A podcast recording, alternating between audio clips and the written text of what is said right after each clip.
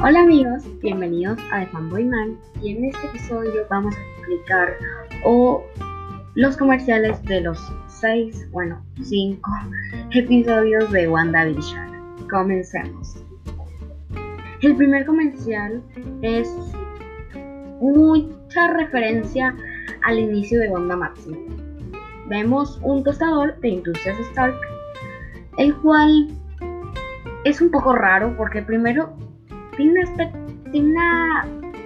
un aspecto como de bomba y hace los mismos sonidos que hacía la bomba que tenían atrapados a, que tenían atrapados a Pietro y a ella. En bueno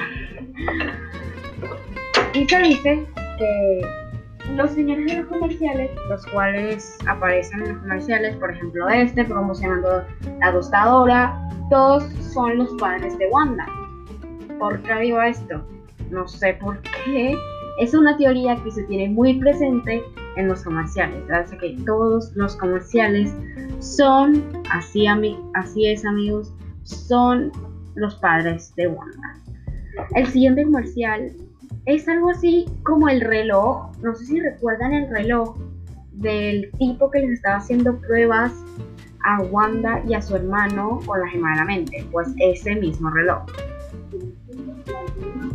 En el tercer comercial del capítulo 3 vemos el clásico jabón de, de Esto ya es como una, el, capítulo 5 ya es como una, una cosa muy directa, es demasiado directa a, bueno, es muy, directo. Y es que es un comercial llamado Lago ya se imaginan de dónde es. Pues si no lo entendieron, les explico.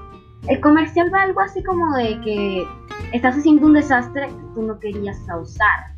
Y el líquido que se causa, el líquido que se volca, es rojo.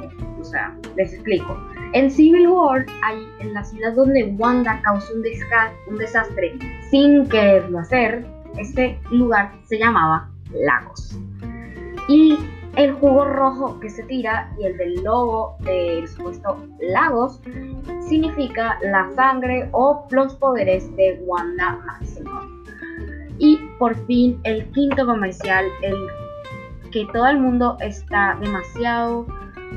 La gente no sabe qué creer después de ese comercial, porque este comercial es raro, muy muy raro, hay que, hay que admitir que es muy raro.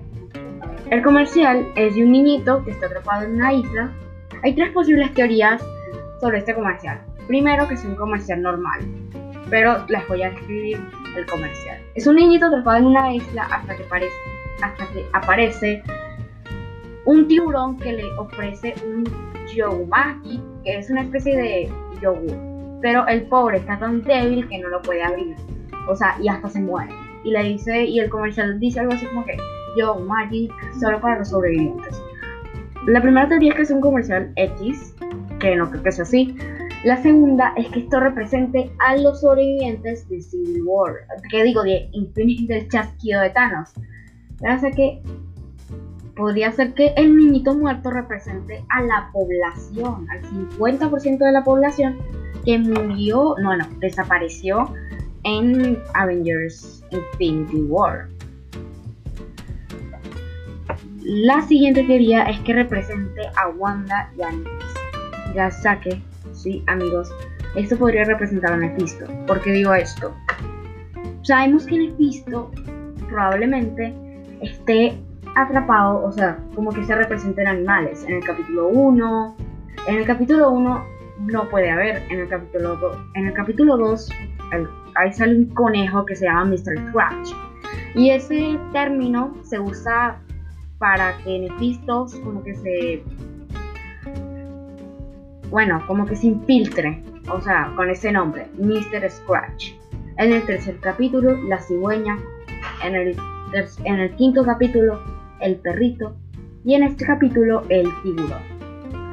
Así amigos, esto representa el hambre de Wanda por tener, como que por tener, por así decirlo, hambre de tener todo esto y como que Nefisto le ofrece la solución a esto, ya como que se siente satisfecha al momento de obtenerlo, pero luego va muriendo poco a poco, no literalmente, o sea, va como que muriendo su alma poco a poco, no muriéndose en físico, muriéndose poco a poco. Algo así. Bueno, ya. Bueno, gracias por ver y nos vemos la próxima.